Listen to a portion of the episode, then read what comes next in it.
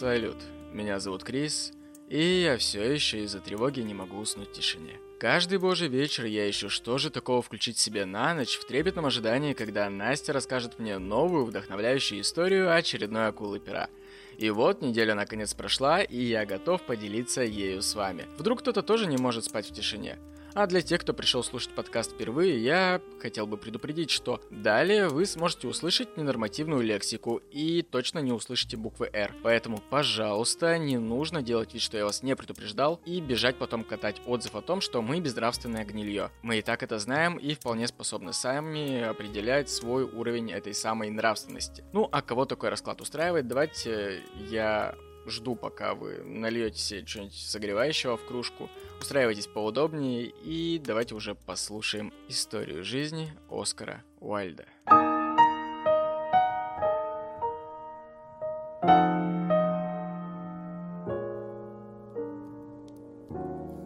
Привет! Это весьма необычный выпуск, потому что он откладывается уже несколько месяцев, и я никак не могу тебе рассказать об этом весьма экстравагантном чуваке своего времени – я точно знаю, что он тебе понравится, поэтому устраивайся поудобнее. Сегодня поговорим об Оскаре Уальде. Оскар Уальд родился 16 октября 1854 года в столице Ирландии, городе Дублин. Он рос в интеллигентной, образованной семье, и его отец Уильям Уальд был талантливым и известным в Ирландии врачом. А в свободное время Уальд-старший серьезно интересовался археологией и изучал народное творчество. Позже им был основан медицинский пункт, в котором нищие могли пройти бесплатное обследование – за эти и другие заслуги перед государством он даже удостоился рыцарского звания. Мать Оскара Джейн Франческо участвовала в движениях отстаивающих права и свободу ирландцев. В доме Уальдов часто собирались известные люди, дискутировавшие на разные темы, и оба родителя увлекались литературой. Отец писал э, исторические археологические труды, а мать – поэзию. Но ты не забывай, это викторианская эпоха, и там всегда есть маленькая странность. Например, мать до пяти лет думала, что Оскар Уайльд девочка. Она ему так и говорила, что она мечтала о дочери, наряжала его в платье и в таком вот виде не просто, знаешь, дома нарядила и давай там любоваться. Она выводила его в таком виде на прогулки. А еще по любому поводу она любила запирать его в чулане. Ей казалось, что это наказание, но на самом деле он кайфовал, потому что хоть некоторое время его никто не трогал, и он находился в тишине, что, знаешь ли, милое дело. И кроме Оскара, в семье Уальдов родилась девочка Изола и мальчик Уильям. Однако Изола умерла от менингита в детском возрасте. И вот вроде выглядит все как идеальная семья, но вот батя у них, конечно, немного подкачал. Несмотря на то, что он уважаемый крутой врач, он бледун и не пропускал вообще ни одной юбки. И женщины ему не отказывали, несмотря на то, что он, мягко говоря, был вообще не красавчик. А когда отказывали, он все равно не отступал. И одну из пациенток он изнасиловал у себя в кабинете, пока та была под наркозом. Разразился страшнейший скандал, и его осудили, ну, правда, без толку, потому что он отделался минимальным штрафом. Воу-воу, скажешь ты, давай полегче. А, на самом деле это могла быть клевета, может и нет. Ну потому что смотри, он реально любил потрахаться на стороне. И это прям факт. А вот что за история произошла с этим изнасилованием. Мэри Треверс, дочь профессора Тринити колледжа, познакомилась с батей Оскара Уальда в 1854 году. 19-летняя Мэри пришла лечиться от воспаления в ухе, ухо выздоровело, а Мэри продолжала приходить. И он такой, слушай, а чё мне не замутить с пациенткой? И он водил ее на лекции, приглашал домой, одалживал ей книги, покупал наряды. И тебе кажется, что я сейчас говорю о неделе их отношений? Нихуя. Эта дружба длилась 10 лет. И с каждым годом, по какой-то неведомой причине, все меньше нравилось супруге доктора Джейн Франчески, матери Оскара Вальда. И хотя она мирилась с появушками на стороне, но наличие постоянной пассии начинало ее напрягать а он ее как бы даже домой водил. И вот однажды она ее подкараулила и спросила, «Вы что ж, хотите у меня мужа, что ли, увести? И мисс Треверс намек поняла. И неизвестно, сколько еще бы продлилось бы эти все их делишки, если бы мисс Треверс не прислала Уальду свою фотографию вместе с письмом, который начала жаловаться ему на жену. Говорила, что что-то она какая-то недружелюбная.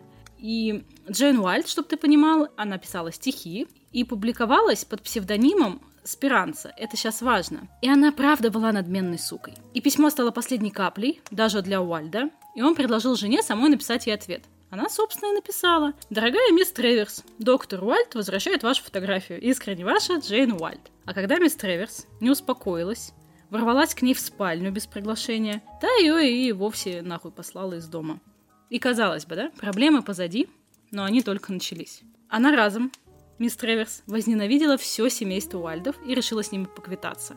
И она такая, знаешь, истеричная баба, решила начать писать всякую херню, и на них посыпались анонимки с угрозами и оскорблениями. Не желая скандала, Уальт попытался подкупить ее крупными суммами. И типа пусть она куда-нибудь уже уедет, куда-нибудь в Австралию, например, там кенгуру потискает, все дела. И мисс Треверс деньги взяла, но тут же их растранжирила. И когда дело дошло до попытки номер два ее куда-нибудь э, сбагрить, доктор Уальт предложил проводить ее до трапа и помахать ей вслед ручкой. И вместе они доехали до Ливерпуля, но Мэри передумала ехать. Вместо этого она опубликовала памфлет о том, как некий доктор Квилл усыпил хлороформом и изнасиловал юную пациентку. Но это еще не все. Она наняла мальчишек-газетчиков, чтобы те раздавали этот памфлет прохожим возле аудитории, где доктор Уальт читал лекцию «Ирландия. Прошлое и настоящее». А когда леди Уальт вместе с детьми уехала за город, Памфлеты настигли ее там. Но и это еще не все. Памфлет она опубликовала под псевдонимом Спиранца.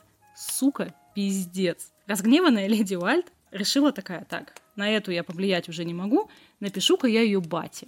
И она написала, она упомянула, что Мэри вымогает деньги и вообще ведет себя так, будто состояла в связи с сэром Уильямом. Мисс Треверс дождалась своего звездного часа и подала на Уальта в суд за клевету. А поскольку за поведение жены отвечал супруг, сэра Уильяма тоже пригласили в суд, хотя и не на скамью подсудимых. В суде он узнал про себя дофигища интересного. Мисс Треверс отказалась от версии э, с хлороформом и начала рассказывать, как доктор Уальт сначала придушил ее голыми руками, а после изнасиловал. Адвокат леди Уальт указал, что еще два года мисс Треверс продолжала приходить к Уальдам, любезничала с ними и принимала подарки.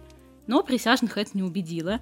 Не понравилось им и то, что леди Уальт выебывалась на суде – а также неспособность ее супруга опровергнуть обвинение. Во время суда он все время отмалчивался. И в результате Спиранцу признали виновной, и хотя денежная компенсация мисс Треверс была не очень большой, Уальдам пришлось уплатить судебные издержки и гонорар адвокату, да и репутация их была подмочена. Вот так бывает, если твоя баба много выебывается.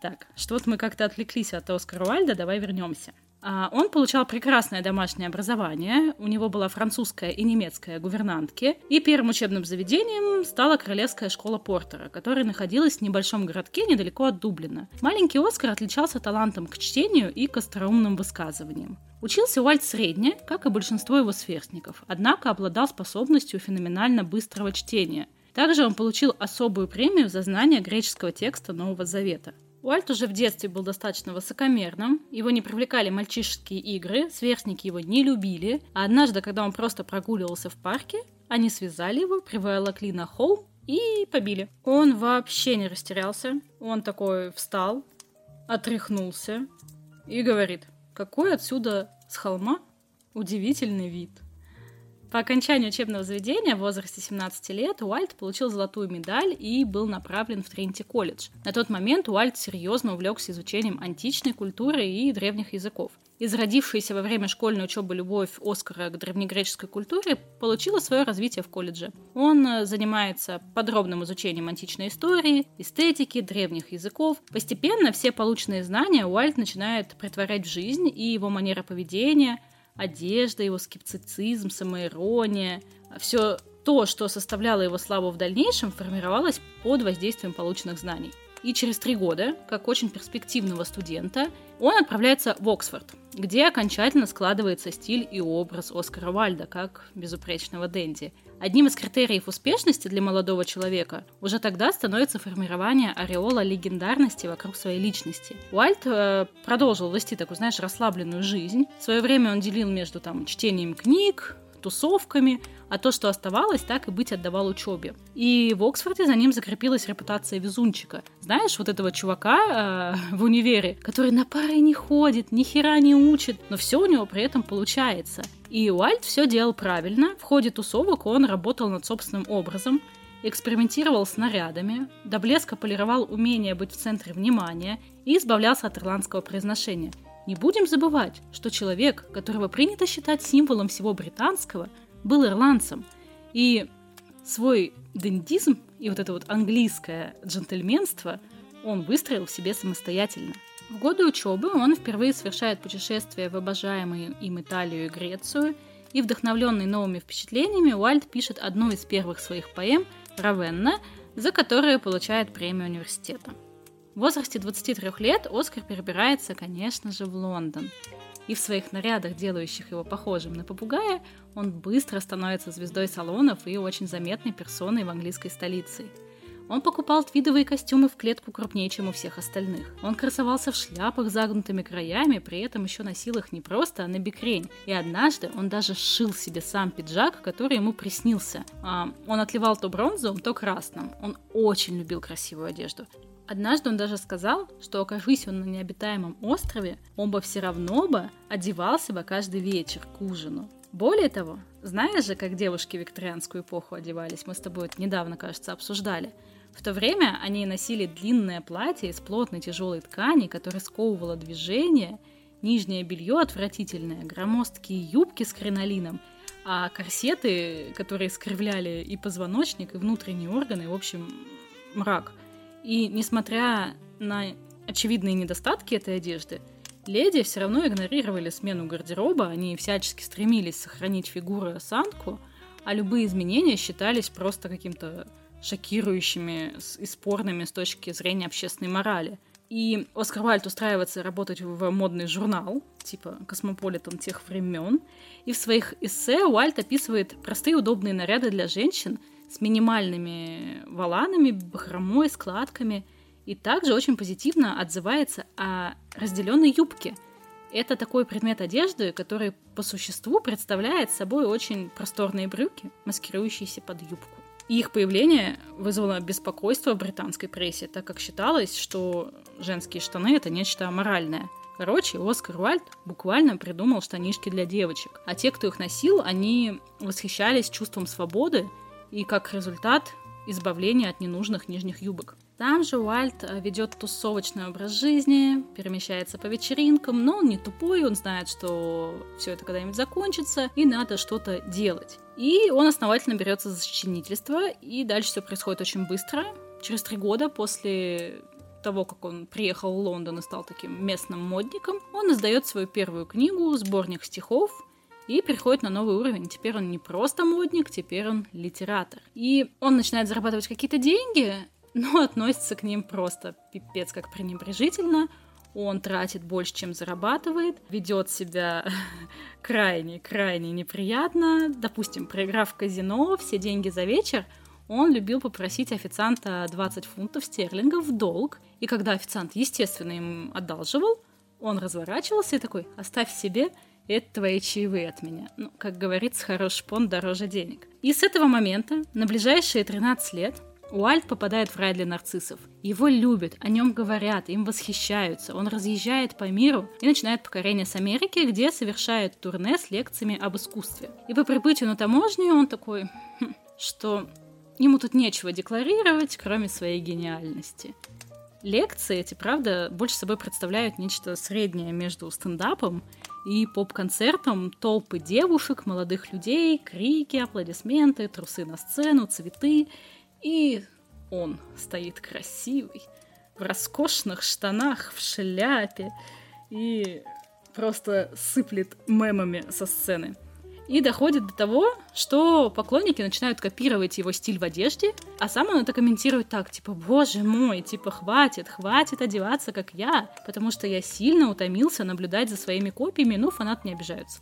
Фанаты типа такие, а, я выгляжу как Оскар Вальд. И показав штатам, каким нужно быть, Оскар возвращается в Европу, но не домой, а в Париж – там-то его действительно ждали, потому что Франция оказывается идеальным местом для богемных амбиций писателя. Главные парижские звезды становятся его друзьями. Если ты думаешь, что это только у нас там Чехов с Буниным был знаком, то Оскар Вальд тоже с Виктором Гюго вполне себе корешились. И вся вот эта вот богемная элита а, Парижа отзывалась о нем восхищенно, потому что он харизматичный, хорошо умеет располагать к себе, и столица Франции становится ему второй или даже третий, если считать Дублин родиной. И, кстати, сразу после Франции он как раз-таки отправляется в Дублин, потому что у него тупо нету бабок. Он все потратил, он не может себе ничего позволить, и ему ничего не остается, как вернуться в отчий дом. Но в Дублине Уальт знакомится с чудной барышней по имени Констанс Ллойд.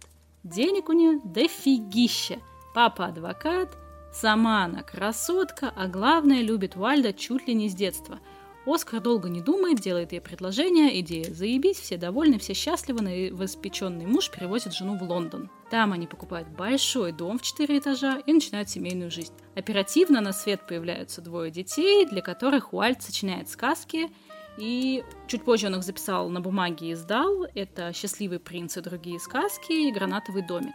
В 1887 году он опубликовал рассказы «Кентервильское провидение», «Преступление лорда Артура Севилла», «Сфинкс без загадки», «Натурщик-миллионер» и, собственно, эти произведения и составили первый сборник его рассказов. Однако ж, Уальт не любил записывать все, что приходило ему на ум, и многие рассказы так и остались просто рассказами, которыми он очаровывал слушателей, но никогда не написал. И после свадьбы жена, поэта стала сражаться с общественным мнением за право женщин на свободную одежду. Да, именно она ему помогала изобретать штанишки для женщин.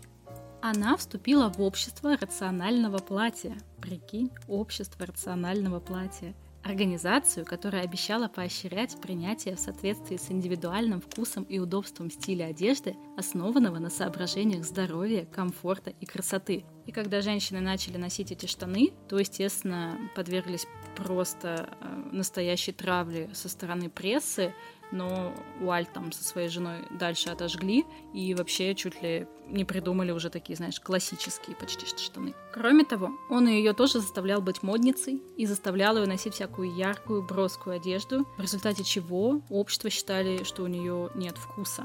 Но все это выглядит как идеальная семья, общее дело, все дела, но достаточно быстро у них начались проблемы. Во-первых, она поправилась после родов, и Уальду это очень не нравилось. Во-вторых, ему было скучно. Он устраивал у себя вечеринки, которые непременно заканчивались конфузами, как только его жена старалась поддержать беседу и вставить свои пять копеек. И он не выдерживает и прям так ей говорит, вы мне надоели и вы меня больше не волнуете. Зато его волнуют деньги, а даже ее приданного уже не хватает на красивую жизнь. Кроме того, дети орут, отвлекают его от прекрасного. В общем, он раздражен, подавлен в депрессии и достаточно быстро начинает ей изменять с разными шлюхами, ходит по борделям, все дела. Но не только шлюхи там были. Больше всего на свете Оскар Уальд любит изменять с молодыми, красивыми мальчиками. Гомосексуализм тогда считался в Англии уголовным преступлением, но Уальд не особо скрывал свой интерес к мужчинам. Первым возлюбленным Вальда, а затем и другом, стал в 1886 году 17-летний Роберт Росс. Вальд познакомился с ним в приемной редакции Saturday Review, где тот смиренно ждал, пока его вызовет редактор. И вскоре между ними возникла довольно странная дружба. Впрочем, со стороны Уальда эта дружба была, знаешь, такая великодушная, благородная, а со стороны Росса покорная и преданная. И Росс был одним из немногих, кто испытывал чувство восхищения и преданности Куальду в течение всей жизни. В апреле 1891 года в книжных магазинах Лондона появился роман «Портрет Дриана Грея». Собственно, единственный роман Оскара Уальда, который принес бешеный успех. Его на сегодняшний день экранизировали уже 25 раз. Сюжет, навеянный бальзаковским романом «Шагреневая кожа», повествовал о нетленной красоте юноши, который ради сохранения своей молодости пошел на сделку с совестью. Все его пороки, все его преступления, грехи находят отражение лишь в портрете, которым с каждым днем становится все страшнее, старше, у него там лысеет, выпадают зубы. Смерть Дариана Грея, описанная в таких же жутковатых тонах, становится естественным следствием его желаний и злодеяний. И лишь с гибелью Дариана портрет обрел первоначальную красоту – словно подтверждая тленность жизни и вечность искусства.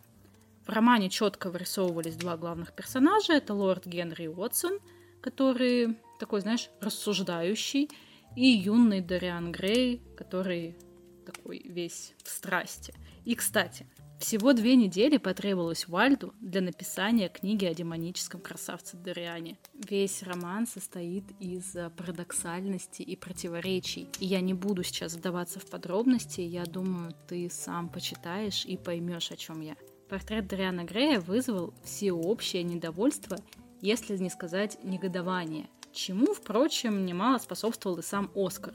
Клубах, театре, на прогулках, везде его видели в обществе молодого человека чарующей внешности, о котором говорили, что он наделен большим поэтическим даром. Звали юношу Джон Грей. Уайльд познакомился с ним через месяц после окончания работы над своим скандальным романом и счел эту необычную встречу лучшим доказательством своей теории о том, что жизнь подражает искусству.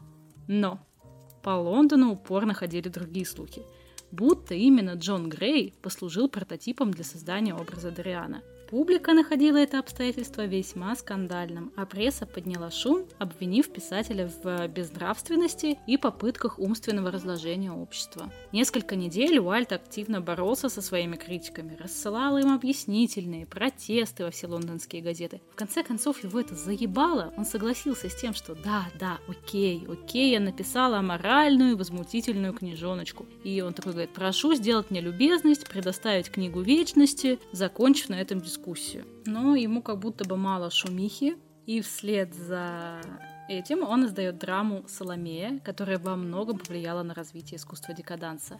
Пьеса также получила противоречивую оценку общественного мнения и долго не ставилась в Великобритании. В начале 90-х годов Оскар Уайльд создает ряд комедий для театральной сцены, которые получают свое воплощение на подмостках Лондона. Это такие пьесы, как «Женщина, не стоящая внимания», «Идеальный муж», «Как важно быть серьезным», и в них драматург проявляет себя как мастер остроумного диалога и все увереннее и увереннее использует прием парадоксальности.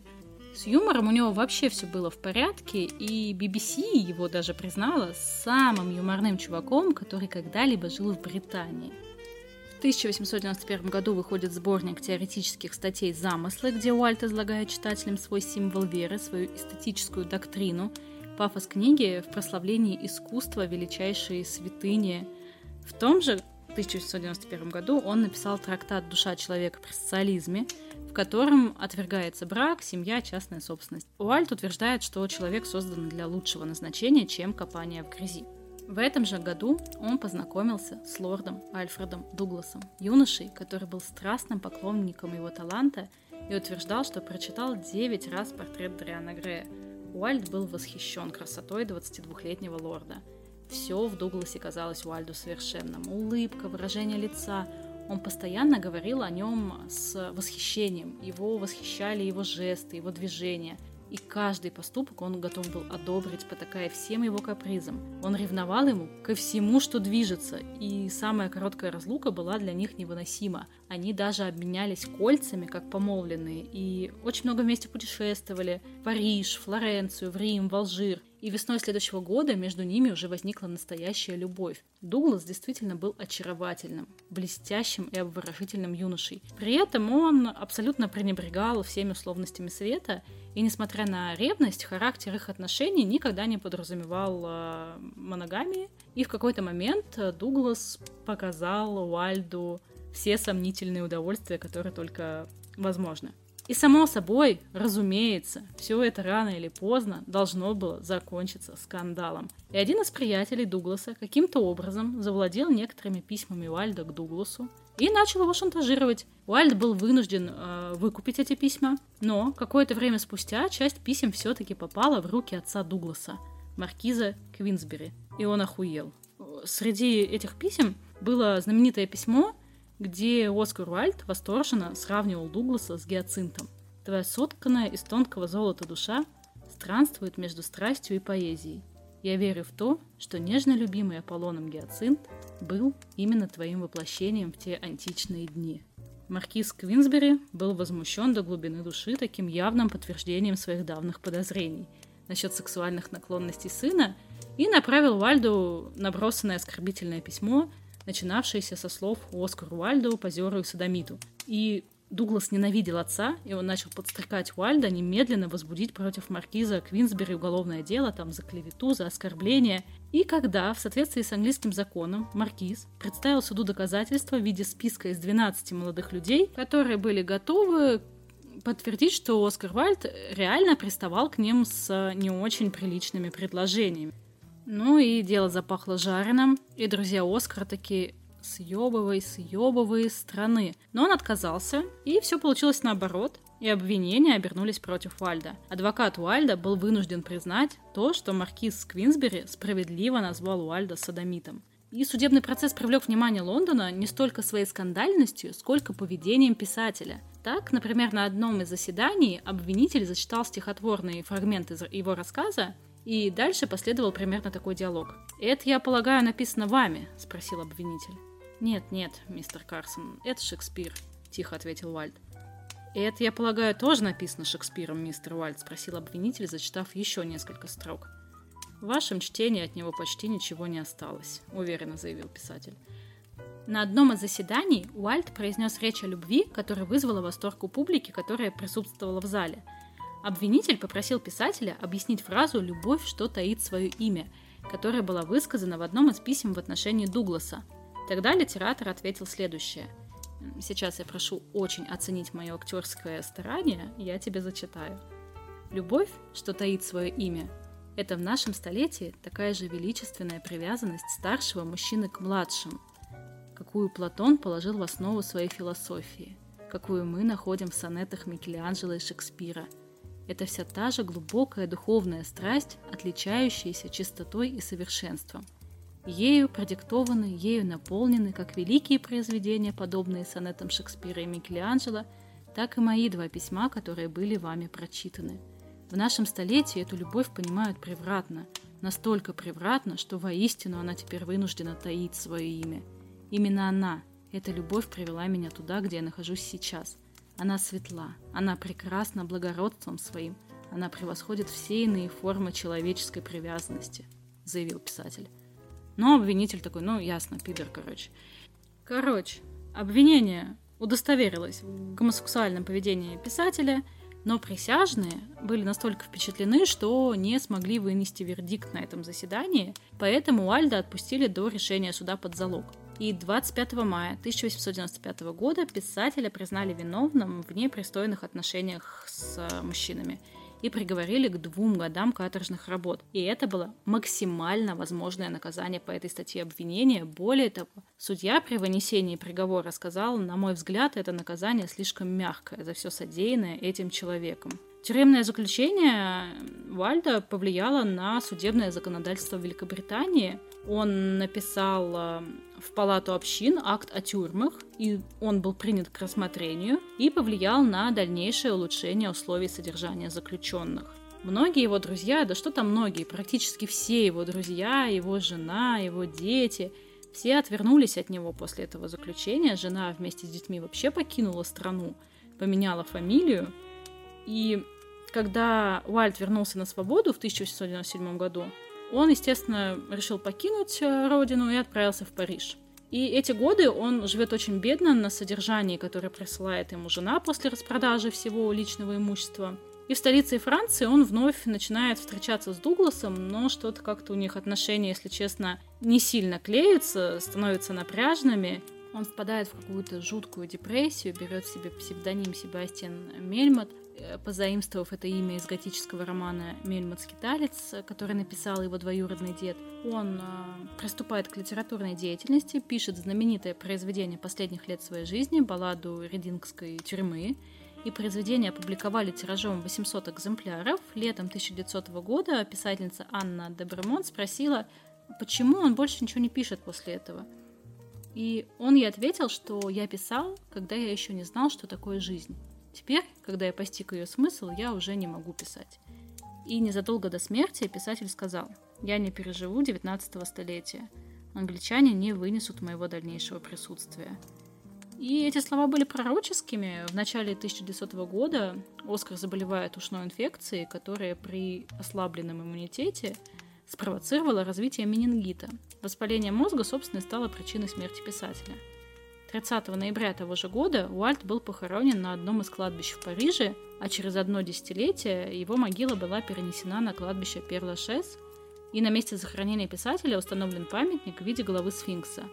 Ее даже пришлось убрать под стеклянное заграждение, так как в народе бытует мнение, что тот, кто поцелует сфинкса, обретет любовь и никогда ее не потеряет.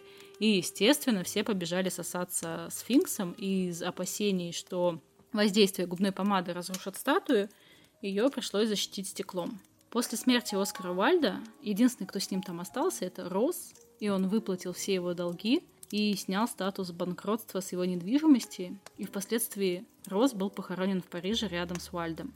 Оскар Вальд продолжал набирать популярность, и через много лет после смерти, в 60-е годы 20 века, его имя попало в альбом Битлз и Роллинг Стоун, и Джон Леннон был ярым фанатом Оскара Вальда, заявил, что именно Уальд повлиял на его творчество – Фото писателя даже появилось на обложке альбома группы. И однажды Мик Джаггер оделся как Уальт и запечатлил его бессмертный образ в рок-культуре.